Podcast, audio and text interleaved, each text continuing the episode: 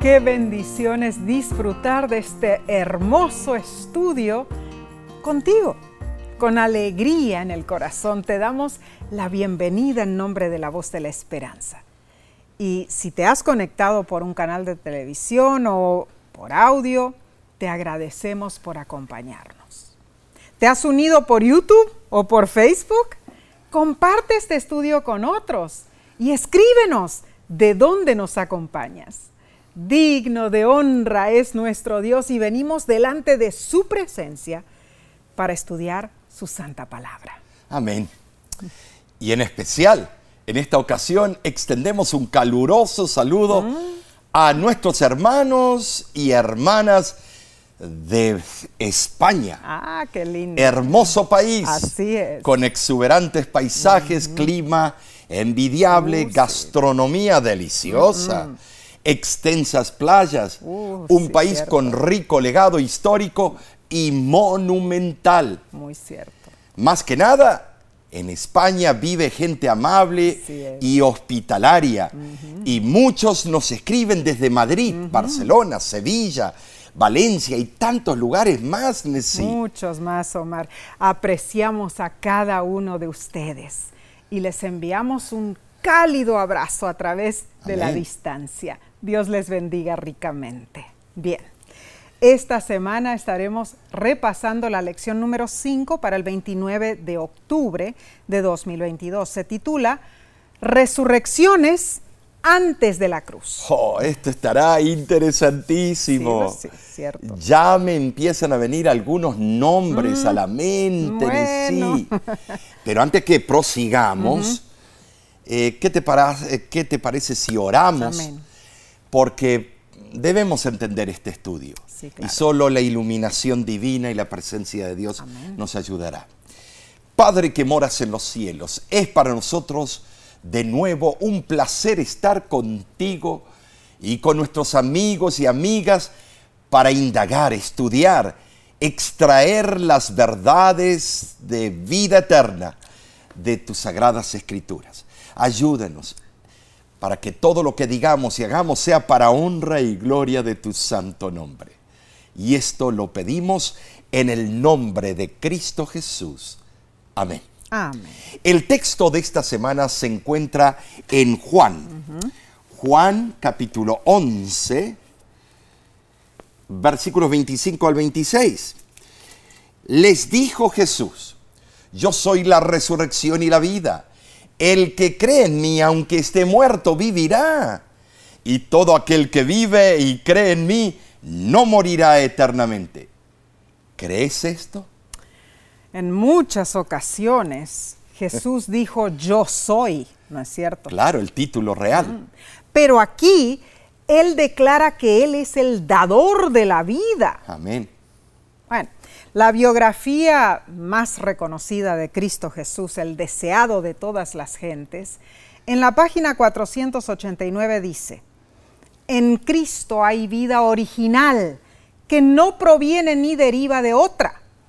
La divinidad de Cristo es la garantía que el creyente tiene de la vida eterna. Por sus palabras y por sus obras se declaró el autor de la resurrección. El que iba a morir pronto en la cruz estaba allí con las llaves de la muerte, vencedor del sepulcro, y aseveraba su derecho y poder para dar vida eterna. Entonces, el que recibe a Jesús recibe la vida, hermanos. Así es. Y tiene la seguridad de una resurrección futura para vida eterna. Tremendo esto. Bueno, en los versículos que leímos de Juan 11, Jesús estaba procurando desviar la atención de la resurrección en un futuro remoto y lejano. Él deseaba la atención dirigida hacia Él. Solo los que fijan su fe en Cristo durante el periodo de su peregrinación terrenal pueden esperar recibir la vida eterna. La fe en Cristo es de importancia inmediata, hermanos. Lo interesante es que Jesús dijo que el que vive y cree en Él no morirá eternamente. La negación está vigorosamente expresada en el texto griego. ¿Sabes, Nesí? Claramente aquí se hace referencia a la segunda muerte y no a la cesación de la vida que sobreviene a todos al término de su peregrinación mm. eh, aquí en la tierra. Claro, claro. La experiencia de la muerte terrenal está implícita en la expresión, aunque esté muerto, vivirá. Vivirá, claro. O sea, quedarán libres de este terrible fin los que vivan en Jesús y crean en Él. Debemos también decir que esta creencia es fácil de entender en el Nuevo Testamento porque Cristo había resucitado. Pero en el Antiguo Testamento también hubo resurrección y no una, sino varias, que dejaron en claro que este acto era de todos los tiempos. Si confiábamos en el Salvador, esto ocurriría. La lección menciona algunos ejemplos.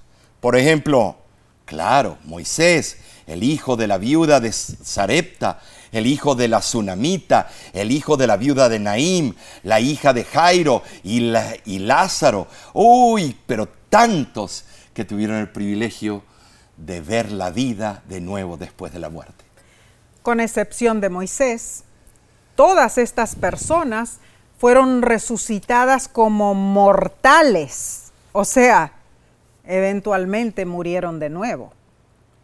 Y todos estos casos enseñan en qué estado se encontraban los muertos, en un sueño o en un estado de inconsciencia.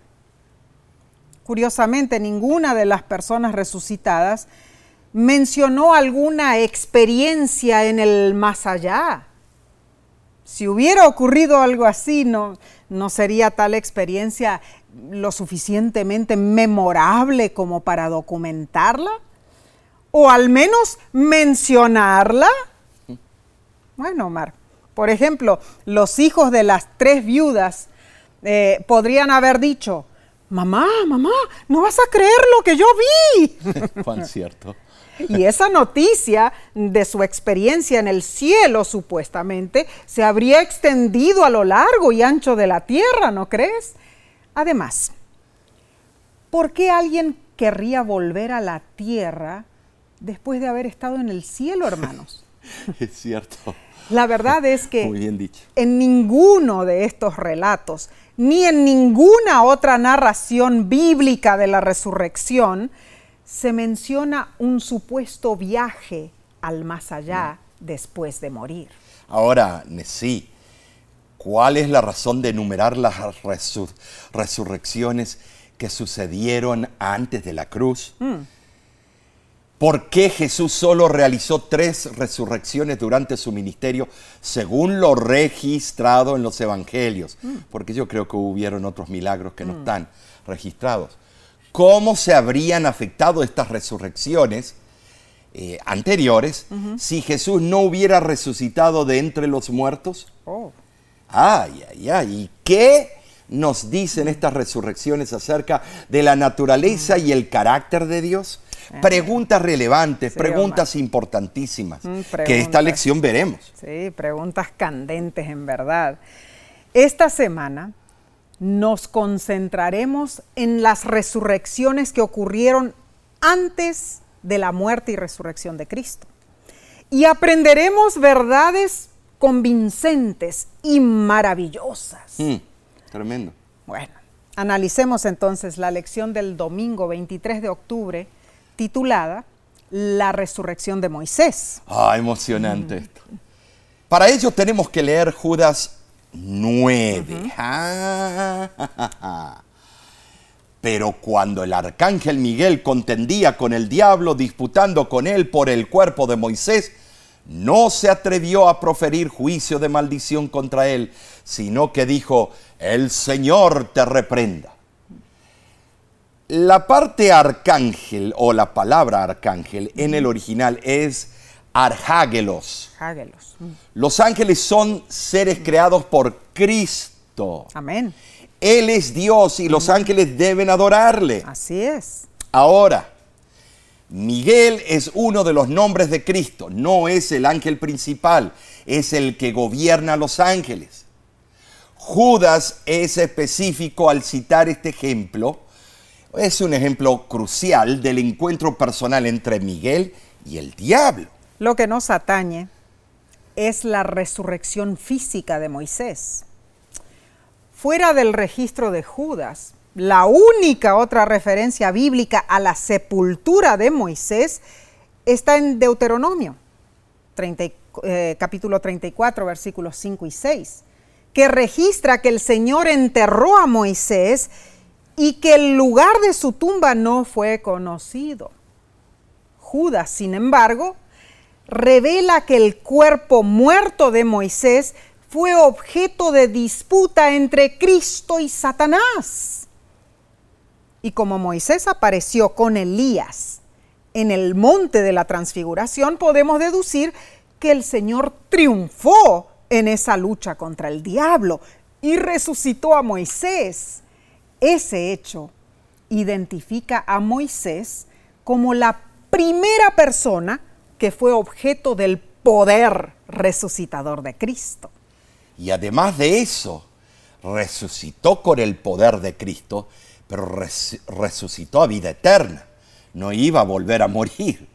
Los escritores cristianos Clemente de Alejandría, Orígenes y Dídimo de Alejandría afirman que Judas 9 es una cita de un pasaje de la obra pseudoepigráfica eh, llamada La Asunción de Moisés. De esa obra solo se han preservado fragmentos y en ninguno se encuentra este pasaje en cuestión. Sin embargo, los eruditos bíblicos concuerdan en que no hay razón para dudar lo que afirman esos antiguos padres de la iglesia. Pero, Nessie, mm, aquí viene el pero. Aclaremos esto. La declaración de que Judas cita de la obra la asunción de Moisés, no nos obliga a aceptar esa obra como inspirada. No, no, no. Si Judas la citó, solo estaba usando cierto material verídico contenido en esa obra. Así es. Quiero aclarar eso. Claro. Pero Clemente de Alejandría y Orígenes y los otros padres de la iglesia eh, de la iglesia griega nos referimos ahora, ¿no? Confundieron muchísimas ideas. Sí, fue una mezcolanza. Dijeron esto, cuando murió Moisés, se vieron dos Moisés. ¿Qué? Uno vivo en el espíritu, otro muerto en el cuerpo. Un Moisés ascendiendo al cielo con ángeles, el otro enterrado en la tierra. Ay, Omar. Ay, por sin, favor. Sin embargo, la Biblia no corrobora esto, ¿no es cierto? No, de ninguna manera. Judas 9 confirma la enseñanza bíblica de la resurrección de Moisés, hermanos. Explica claramente que la disputa fue por el cuerpo de Moisés, no por una supuesta alma o un espíritu revoloteador. Un, fantasma, no, no, no, no. Deuteronomio capítulo 34, y es interesante, versículos del 5 al 7. Sí. Dice que Moisés murió a los 120 años de edad y que el Señor lo sepultó en un lugar escondido, en un valle en la tierra de Moab fue. Pero Moisés no permaneció mucho tiempo en la, en la tumba, hermanos, no. Leo del libro Patriarcas y Profetas, página 454 y 455. Cristo mismo, acompañado de los ángeles que enterraron a Moisés, descendió del cielo para llamar al santo que dormía. Por primera vez Cristo iba a dar vida a uno de los muertos. Cuando el príncipe de la vida y los ángeles resplandecientes se aproximaron a la tumba, Satanás temió perder su hegemonía. Cristo no se rebajó a entrar en controversia con Satanás. Lo confió todo a su Padre, diciendo, el Señor te reprenda. La resurrección quedó asegurada para siempre. Satanás fue despojado de su presa. Los justos muertos volverían a vivir. Ay, Omar, qué poderosa esa cita. Tenemos prueba de la resurrección de Moisés en Sí el evento de la transfiguración. Claro, Moisés y Elías estaban. Claro, pues allí, eh, como dijiste, apareció Moisés con Elías, quien había sido trasladado al cielo sin ver la muerte, ¿no es cierto? Sí. Hermanos, en el monte de la transfiguración, Moisés y Elías conversaban con Jesús. Leo de Lucas, capítulo 9, versículos 30 y 31, y dice, y he aquí dos varones que hablaban con él, los cuales eran Moisés y Elías, que aparecieron en majestad y hablaban de su salida, la cual había de cumplir en Jerusalén. La presencia de Moisés era prueba de la victoria venidera de Cristo sobre el pecado y la muerte. Se representa aquí en términos inequívocos. Fueron Moisés y Elías, no sus espíritus, quienes conversaban con Jesús, hermanos. Eh, eh, recordemos que Elías nunca murió. De ninguna manera él podía ser un espíritu, ¿verdad? Solo yo me imagino ver a Jesús de esa manera maravillosa en la cima de la montaña. Y me pregunto, ¿será que los discípulos después de ver ese cuadro impactante tuvieron una mejor percepción de Dios? Y si así fue, ¿por qué Jesús no llevó consigo a todos sus discípulos? ¿O por qué no hizo que este evento se realizara ante una multitud de miles de personas? En verdad, sí, estas preguntas son sólidas y fuertes, pero tú y yo no las podemos contestar. No. Eh, yo no sé, en verdad la naturaleza privada de esta experiencia nos dice mucho sobre Dios, revelado en quién, en su Hijo, Cristo Jesús. Amén. Nos enseña que sus métodos de operación son muy diferentes a los que nosotros, Nesí, creemos que serían exitosos. Muy cierto, Omar. Menos mal que los métodos de él La verdad, eh, lo esencial, Omar, es que tanto Moisés como Elías estaban allí con Jesús, lo que nos aclara, hermanos, que la resurrección de Moisés fue real y perdurable. Amén por eso. Pensemos en esto. Moisés no fue permitido entrar a la Canaán terrenal. Pero él fue permitido Amén. entrar a la Canaán celestial.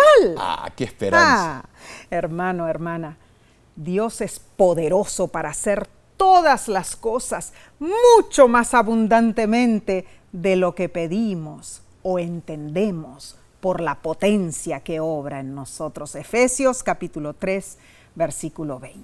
Bien, daremos continuación al estudio del lunes en unos segundos. Volvemos enseguida.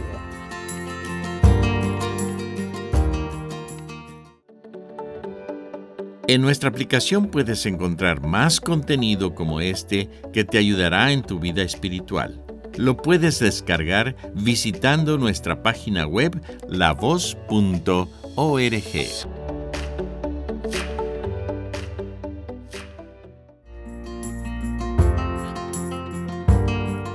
Ah, cuán bendecidos somos al estudiar la Biblia juntos. Gracias por acompañarnos, hermanos. Sigamos investigando. Pasemos a la lección del lunes 24 de octubre titulada Dos casos del Antiguo Testamento. Cuando puedas, Nesí, lee Primera de Reyes, capítulo 17, versículo del 8 al 24, y Segunda de Reyes, capítulo 4, versículo del 18 al 37. Bien. Hebreos 11:35 dice que por la fe las mujeres recobraron sus muertos por resurrección. Amén. ¡Qué mujeres! Wow. ¡Wow! Este fue el caso en las dos resurrecciones representadas en los textos de hoy. Así es, Omar. El primer caso, Primera de Reyes 18, eh, perdón, 17 del 8 al 24, ocurrió durante la apostasía en Israel, bajo la influencia del rey Acab y su esposa, Uy, qué esposa. la pagana Jezabel. Resulta que una sequía asolaba la tierra y Dios le ordenó a Elías que fuera Zarepta, un pueblo fuera de Israel, Omar. Sí, fenicio. Increíble. Allí vivía una viuda fenicia, hermanos, a punto de cocinar la última comida miserable para ella y su hijo y luego morir. Ay, ay, ay. Pero sus vidas se salvaron. Gracias al milagro de la harina y el aceite que no se acabaron hasta que pasó la sequía. Pero tiempos después, el hijo se enfermó y murió. Desesperada, la viuda suplicó a Elías y éste clamó a Dios. Primera de Reyes 17, 22 dice, el Señor escuchó la voz de Elías y la vida del niño volvió a él y revivió. La segunda instancia de resurrección está en Segunda de Reyes capítulo 4, versículos del 18 al 37. Ocurrió en Sunem, un pequeño pueblo al sur de Gilboa. Eliseo había ayudado a una viuda a pagar sus deudas con el milagro de llenar las muchas vasijas con aceite. Allí mismo conoció a una destacada mujer casada que no tenía hijos. El profeta le dijo que tendría un hijo y así sucedió. El niño crecía sano, pero un día se enfermó y murió. La tsunamita fue al monte Carmelo, le rogó a Eliseo que la acompañara. Eliseo fue, oró a Dios y el niño volvió a la vida. Estas mujeres tenían diferentes trasfondos, pero ambas poseían una fe extraordinaria. La viuda fenicia hospedó al profeta Elías en un momento extremadamente difícil para ella y también para el profeta, pues no había lugar seguro para él en Israel. Bueno, sobre esa mujer de Zarepta nos preguntamos, ¿por qué esa viuda en particular? ¿Por qué Dios le dijo a Elías que fuera a la tierra pagana de los fenicios en lo que hoy es el Líbano? Bueno, sí, en Lucas capítulo 4, versículo 25 al 26, Jesús señaló lo siguiente, mas en verdad os digo que muchas viudas había en Israel en los días de Elías, cuando el cielo fue cerrado por tres años y seis meses, que hubo una grande hambre en toda la tierra, pero a ninguna de ellas fue enviado a Elías, sino a Zarepta de Sidón, a una mujer viuda y la historia plantea otras preguntas obvias. ¿Por qué una mujer pagana, Omar? En serio. Eh, eh, ¿Qué concepto de Dios tenía esa mujer? mejor que el tuyo y el mío, tal vez. Mm. Es difícil que una madre quiera que su hijo muera. Mm. Pero esa viuda sabía que su hijo moriría de hambre. Así es. Me imagino, hermanos, que cuando llegó Elías, quizá él interrumpió el momento privado de la última comida, en que la madre y el hijo pudieron haber recordado tiempos más felices quizá, o en que el hijo eh, pudiera haberle confiado a su madre su temor a la muerte. No sabemos. Pero sucedió que la única comida que quedaba y que hubiera sido solo para la viuda y su hijo, ahora incluía una tercera persona, Elías. El verdadero valor de esa comida no estaba en su cantidad, ni en su calidad, ni en su poder de sustento. El verdadero valor estaba en las costumbres de esa familia, las tradiciones que compartían a la mesa.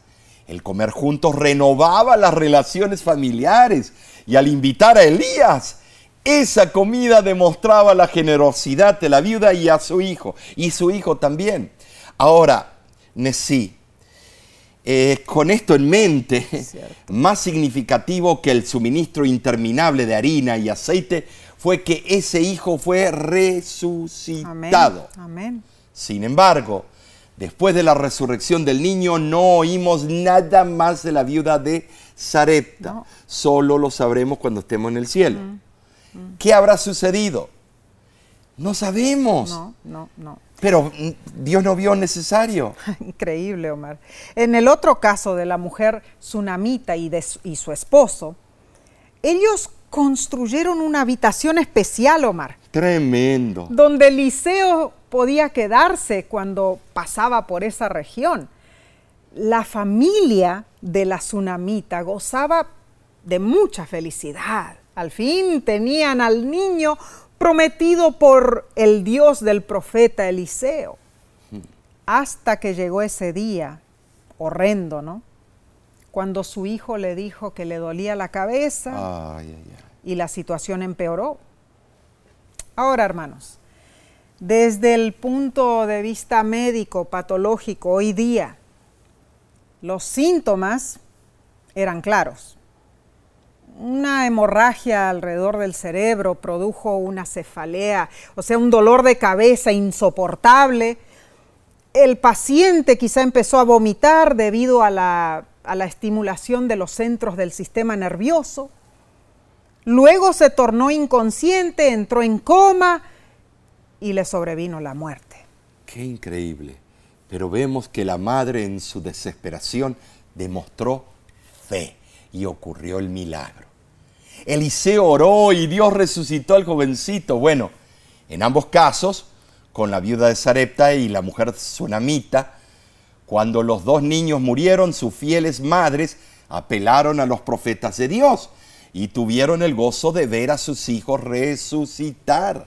Hermanos, estas son dos hermosas historias. Pero ¿cuántos otros no contados no tuvieron algo tan milagroso que les sucediera? Omar, miles y miles aún mueren a causa del pecado en este mundo. Esta triste realidad debiera enseñarnos cuán importante para nuestra fe es la resurrección prometida cuando Cristo regrese por segunda vez. Añoramos ese día glorioso. Amén, amén. Amén. Veamos entonces lo que sigue en la lección del martes 24 de octubre, titulada El hijo de la viuda de Naín. Otro caso increíble Sí, de sí. sí lo es. Los evangelios relatan que Jesús ha- hacía muchos milagros. Hechos capítulo 10, versículo 38, dice lo siguiente. Jesús anduvo haciendo bienes y sanando a todos los oprimidos del diablo, porque Dios era con él. La sierva del Señor añade en el camino a Cristo, páginas 11 y 12, había pueblos enteros donde no había un gemido de enfermedad en ninguna casa, porque Él había pasado por ellos y había sanado a todos sus enfermos. Su obra dio evidencia de su unción divina. El amor, la misericordia y la compasión se revelaron en cada acto de su vida. Su corazón estaba lleno de tierna simpatía por los hijos de los hombres. Él tomó la naturaleza del hombre para poder alcanzar las necesidades del hombre. Los más pobres y humildes no tenían miedo de acercarse a Él. Incluso los niños pequeños se sentían atraídos por Él. Qué hermosa cita, Omar. Es Wow. tremendo. Y Lucas 7, del 11 al 17, relata la resurrección del hijo de la viuda de Naín. Así es. Jesús vio una procesión funeraria que avanzaba hacia el entierro del único hijo de una viuda. Ay, ay, ay. Y cuando él vio a esa pobre mujer, se compadeció de ella y le dijo, no llores. Lucas 7 del 14 al 15 sigue contando lo que sucedió, Omar, y dice, y acercándose tocó el féretro y los que lo llevaban se detuvieron. Y dijo, mancebo, a ti te digo, levántate. Entonces se incorporó el que había muerto y comenzó a hablar y lo dio a su madre. Ay, Tremendo, que habrá sido ver eso. Jesús así demostró por precepto y ejemplo la naturaleza de su reino y la amplitud de los beneficios que Él ofrece a toda la humanidad. Bueno, a esa pobre viuda le sobraban razones para estar triste. Claro que sí. Pero sí, Jesús eh, le dijo, el, o le dio, perdón, el mayor gozo posible. Ahora, Dios. Eh, según la ley de Moisés, el contacto con los muertos, mm. aún tocar el féretro, mm. causaba una contaminación ceremonial por siete días. Eso es cierto. Pero Nesí Jesús quien no tenía pecado y quien era la fuente de la vida, no se contaminaba por el contacto con la muerte. increíble, Omar. Bueno, mm. así que a la madre le dijo, no llores, pero al hijo le ordenó, levántate. Y el joven resucitó. Ay, hermanos, cuando la gente se recuperó de su asombro, alabaron a Dios, lógicamente. Este hecho sin duda les recordó los casos similares de resurrecciones de tiempos pasados. Entonces recordemos también nosotros. Omar, tanto la viuda fenicia como la tsunamita habían pedido ayuda a Elías y Eliseo respectivamente. Así es. Pero la viuda de Naín recibió ayuda sin que ella siquiera lo pidiera. Maravilloso, ¿no es cierto? Que se compadecía de las viudas. Ay, hermano, hermana. Esto significa que Dios se preocupa por nosotros. Incluso cuando somos incapaces, cuando, cuando nos sentimos indignos de pedirle ayuda. Jesús, Jesús vio el problema de la viuda de Naín y lo resolvió. Maravilloso. Esa fue una típica reacción de Jesús a lo largo de su ministerio. Y hermanos, lo sigue siendo. Porque repetidas veces, aun cuando ni lo sabemos, ni lo pedimos, Dios obra milagros en nuestras vidas.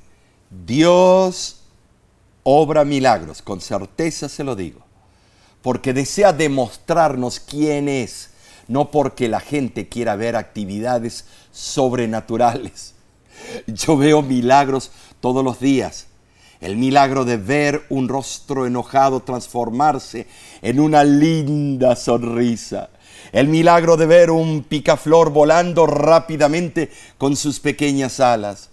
El milagro de ver el amanecer sobre el océano. El milagro de ver como una como una pequeñita semilla se convierte en un frondoso árbol. Sí, tú y yo también sentimos y hemos visto los milagros de Dios todos los días de nuestro ministerio. Así es. Siento como, como Dios me protege con sus ángeles. Siento como Dios me alienta en medio de los problemas. Gloria a Dios. La realidad es que sí si aprenderíamos a vaciar nuestras mentes y corazones mm. de las distracciones de la vida que se interponen entre nosotros y Dios, podríamos darnos cuenta de la milagrosa o de lo milagrosa que es la vida por medio de Cristo Jesús. Mm, muy cierto, Omar. Eh, y cuenta una historia que un hombre después de muchos años de ser borracho, se convirtió a Dios. Su vida cambió completamente. Y un día, después de su conversión, se encontró con uno de sus viejos amigos dipsomaníacos, un escéptico, que se mofó de él y le dijo, hey, ¿crees tú que Cristo hizo que el agua se volviera vino? y la rápida y acertada respuesta de aquel que había sido un beodo fue la siguiente. Él le dijo, yo no sé cómo explicártelo, pero lo que sí sé es que en mi hogar Cristo, Cristo hizo otro tipo de milagro. Él hizo que el vino se volviera pan. Qué hermoso Tremendo. eso. Ese fue un verdadero milagro de Así Dios. es. Ahora, hay otro punto que debemos mencionar, sí, Claro que sí. es la compasión que Jesús demostró Mm. Muy cierto. al ver a la viuda llorar. Mm. Cierto, Omar. Sabes, hermano, hermana, su ejemplo nos enseña que nos debemos conmiserar con los que sufren. La verdadera religión involucra que estemos velando por ellos. Y aunque obviamente no podemos hacer el tiempo de milagros que hizo Jesús o el tipo, hay otros tipos de ayuda que podemos brindar y son considerados milagros para esa persona. Y la lección termina este día eh, preguntando lo siguiente. ¿Qué podemos hacer para ministrar a los que están sufriendo a nuestro alrededor? Omar, ¿qué podemos nosotros hacer para ayudar a aquella persona que está pasando por un momento difícil? El libro Evangelismo, Mm. página 336, nos aconseja. Es necesario acercarse a la gente. Mm. Hay que aliviar a los pobres, atender a es. los enfermos, consolar a los afligidos y dolientes, instruir a los ignorantes y aconsejar a los inexpertos. Hemos de llorar con los que lloran y regocijarnos con los que se regocijan. Ay, hermanos, esto es un consejo que debemos ponerlo en práctica. Bien, pasaremos entonces al estudio del miércoles, pero esto lo haremos en unos segundos. Volvemos enseguida.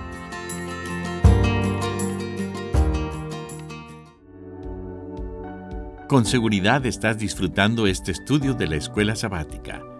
Te invitamos a buscarlo en formato de video por nuestro canal de YouTube. Lo puedes encontrar en youtube.com diagonal La Voz de la Esperanza.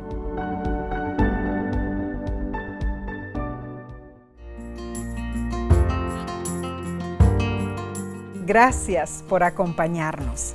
Sigamos con la lección del miércoles 25 de octubre titulada La hija de Jairo. El autor de la lección, sí, explica lo siguiente. Las resurrecciones anteriores a la muerte y resurrección de Jesús no limitaron a ningún grupo étnico ni a ninguna clase social específica. Moisés fue quizás el líder más grande del pueblo de Dios. En contraste, la pobre viuda de Sarepta era fenicia, ni siquiera era israelita. Cierto. Y vemos que la mujer tsunamita era prominente en su comunidad, pero la viuda de Naín probablemente dependía de su único hijo que había fallecido.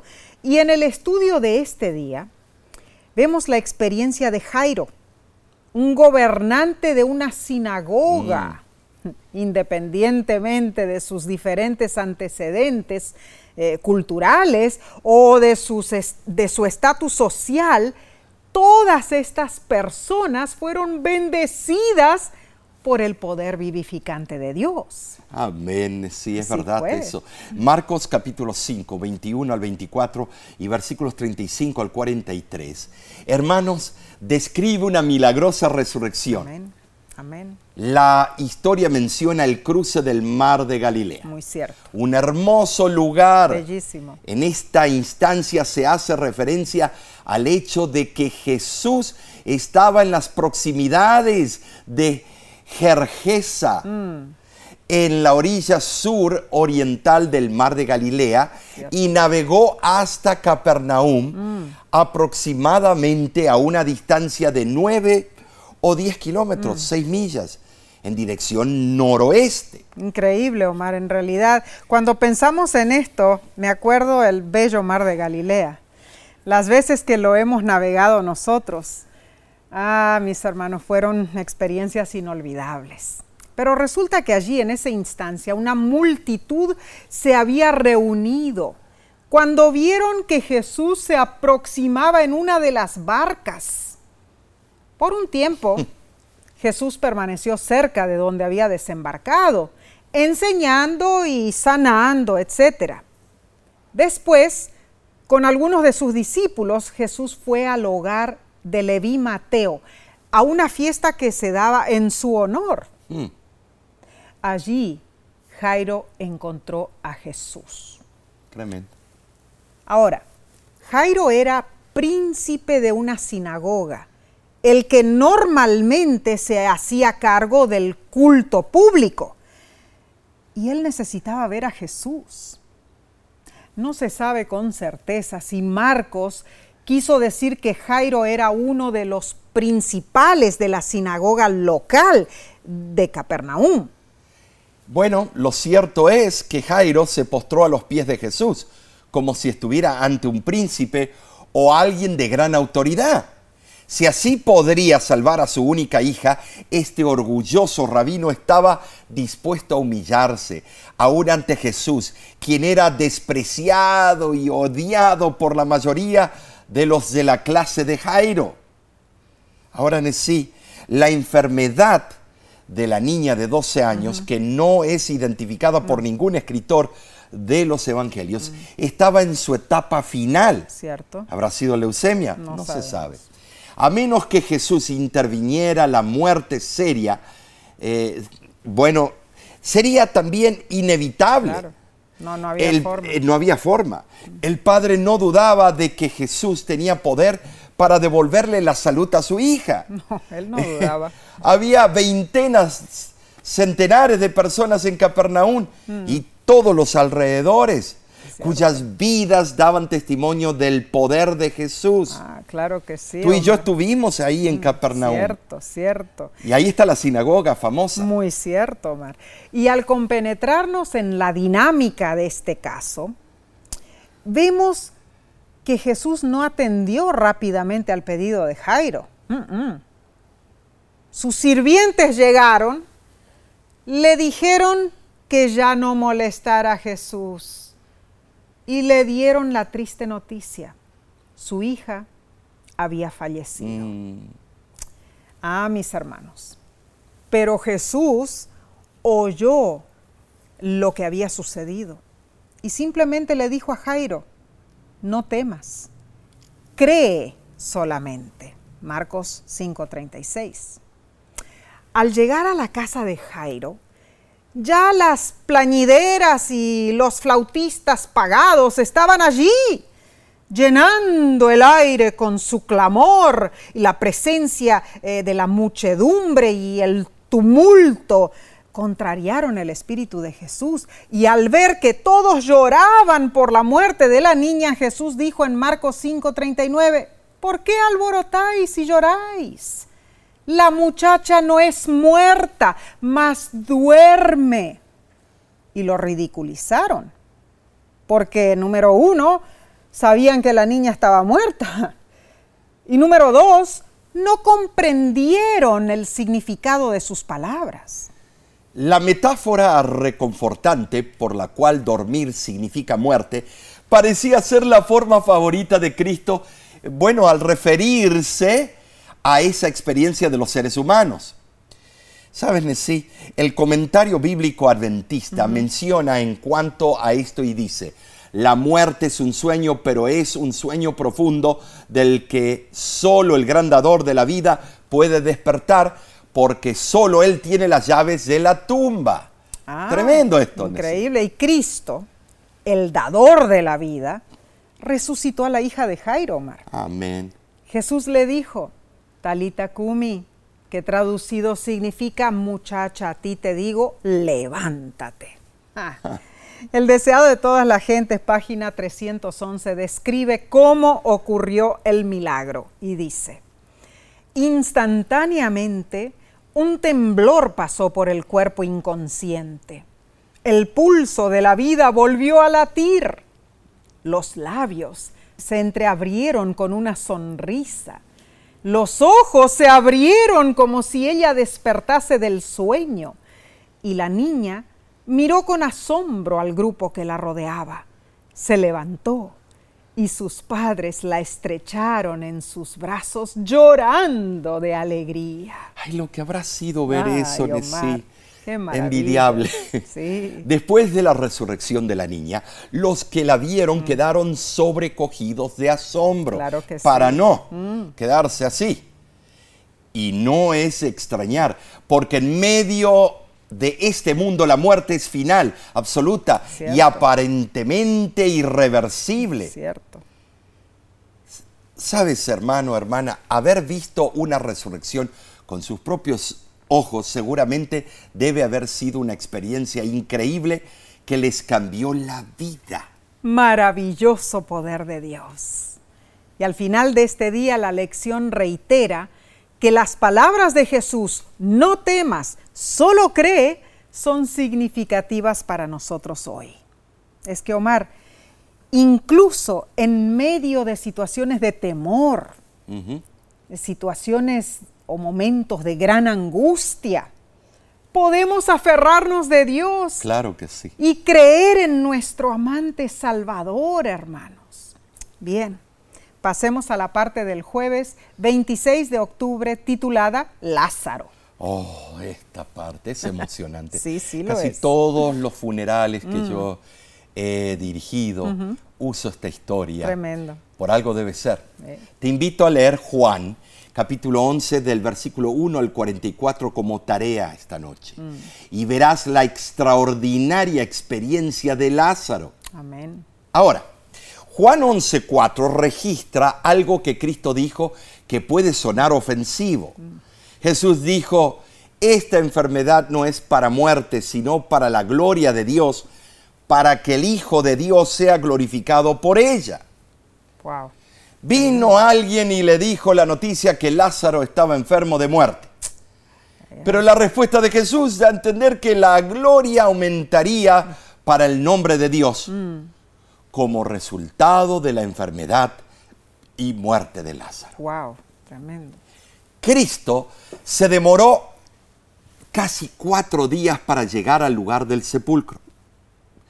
Era alrededor de 18 kilómetros que tenía que caminar, lo podía hacer en un día. Ya el cuerpo de Lázaro estaba en descomposición.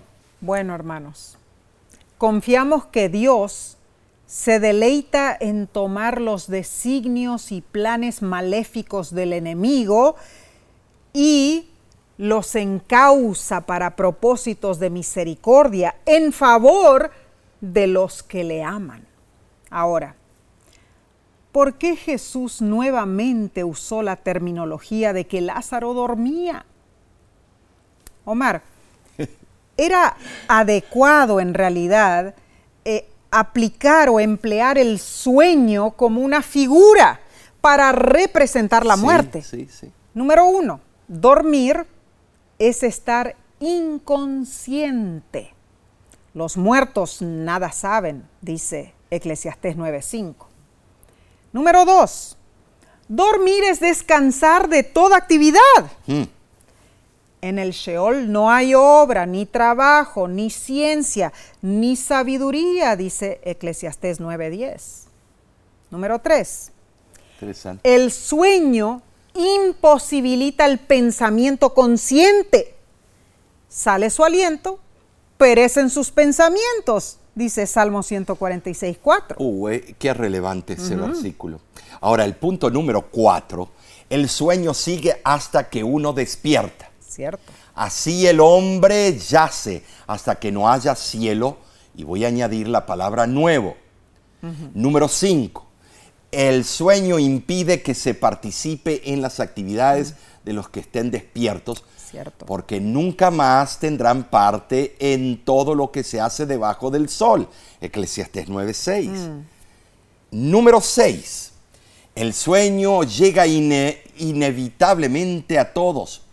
Los que viven saben que han de morir, Eclesiastés 9:5. Y número 7. El sueño anula las emociones del alma. Su amor y su odio y su envidia fenecieron, dice Eclesiastés 9:6. Y número 8. El sueño hace que cese toda alabanza. no alabarán los muertos a Ja o a Jehová, dice Salmo 115, 17.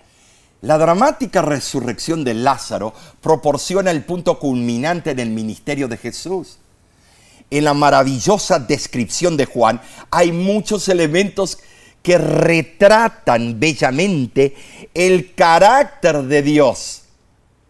Sí, esta historia maravillosa es mucho más que una delineación sobre el estado de los muertos o de una prueba del poder de Jesús sobre la muerte. Cierto. Sí, esta es una gran revelación del carácter y del amor de Jesús. Amén. No es casualidad que este relato de la resurrección está íntimamente ligado a la cruz del Calvario, hermanos. Esta, este relato es más que una parábola viviente de cómo Dios se reveló a través de Jesús. Increíble. Es maravilloso Es cierto, esta- este relato y esta experiencia. de Lázaro, ¿no es cierto? Cada detalle es impactante en cuanto a cómo Jesús reaccionó ante toda la situación. Ah, qué bu- O sea, el informe de la enfermedad de Lázaro, su intención para sanarlo, su compasión por Lázaro, por María y por Marta, Sí, obvio. su deseo de ayudar a sus discípulos a comprender su gran misión de salvación. Hermanos, en su cuidado amoroso, Jesús una vez más reveló su naturaleza y vemos a Dios obrando para sanar el daño del pecado y de la muerte. Maravilloso fue ese milagro. Jesús habló a gran voz en el griego foné megal o megal foné. Ahora, entendamos esto. Eh, no hay el menor indicio en todo el relato de que el alma de Lázaro dejó su cuerpo en el momento de la muerte y ascendió al cielo. No hay. Si tal hubiera sido el caso, podríamos haber esperado que Jesús se dirigiera al alma consciente y no al cuerpo muerto. Podría haber dicho, Lázaro desciende y vive otra vez en la carne. Pero, a semejanza de David, Lázaro no subió a los cielos. Hechos capítulo 2, versículo 34, un versículo que los que apoyan eh, el espiritismo, otras creencias, no les gusta. Claro. Los últimos cuatro días habían sido para él un periodo de olvido e inconsciencia. Claro que sí. Si alguno esperaba oír de él un relato glorioso de las andanzas de su al- alma o espíritu después de la muerte, estaba condenado a chasquearse, porque Lázaro no tenía nada que relatar. No. Este milagro atestiguó que Cristo realmente es el camino, la verdad y la vida. Amén, Gloria a. Dios por Cristo Jesús. ¿Qué dices tú? Alabado sea el Señor. ¡Wow! Omar, qué lección Oh, estupenda, Es ¿no tremendo, es cierto? tremendo. La verdad nos mantuvo alertas en todo momento. Repasemos entonces lo que estudiamos. Vamos. Número uno, comenzamos con la afirmación de Jesús cuando dijo, yo soy la resurrección y la vida, el que cree en mí, aunque esté muerto, vivirá. Juan 11, 25. Número dos, vimos pruebas tangibles de que Moisés fue resucitado por Cristo, pues el Nuevo Testamento describe que Moisés, Elías y Jesús hablaron en el monte de la transfiguración. Y número tres, sí, estudiamos las dos resurrecciones de los hijos de la, de la viuda de Sarepta Ajá. y la mujer de Tsunamita. Cierto. Número cuatro, vimos también el acto resucitador de Cristo para con el hijo de la viuda de Naím. Así fue. Y número cinco, por último, quedamos impactados con el impresionante caso de la resurrección de la hija de Jairo y, de Lázaro. Así fue. Este estudio en sí de verdad comprobó una y otra vez que los muertos nada saben, Nada saben. que están en un estado de inconsciencia hasta el día de la resurrección. Ay, bueno, Omar, estuvo tremendo. Pero si este estudio estuvo fascinante. Ay, no, el que viene. Vamos hacia la cima, hermanos, porque la semana que viene habrá algo mejor. La próxima lección se titula Él murió por nosotros. Ay, qué hermoso. Te extendemos nuestra cordial invitación para que nos acompañes nuevamente. Y recuerda, hermano, hermana, ¿no es cierto?, de compartir estos estudios Claro. con otros para que sean grandemente bendecidos al igual que tú. Claro que sí. Y sabes, hermano, hermana, cada vez que abrimos la palabra de Dios para estudiar la Santa Biblia, estamos enriqueciendo nuestra vida espiritual. Y no quedemos allí, compartamos con otros también. De nuestra parte te decimos, Dios te bendiga y te guarde. Dios haga resplandecer su rostro sobre ti y tenga de ti misericordia. Dios alce sobre ti su rostro y ponga en ti paz. Y de nuestra parte te decimos hasta la próxima semana. Por este mismo medio te esperamos. Que Dios te bendiga ricamente.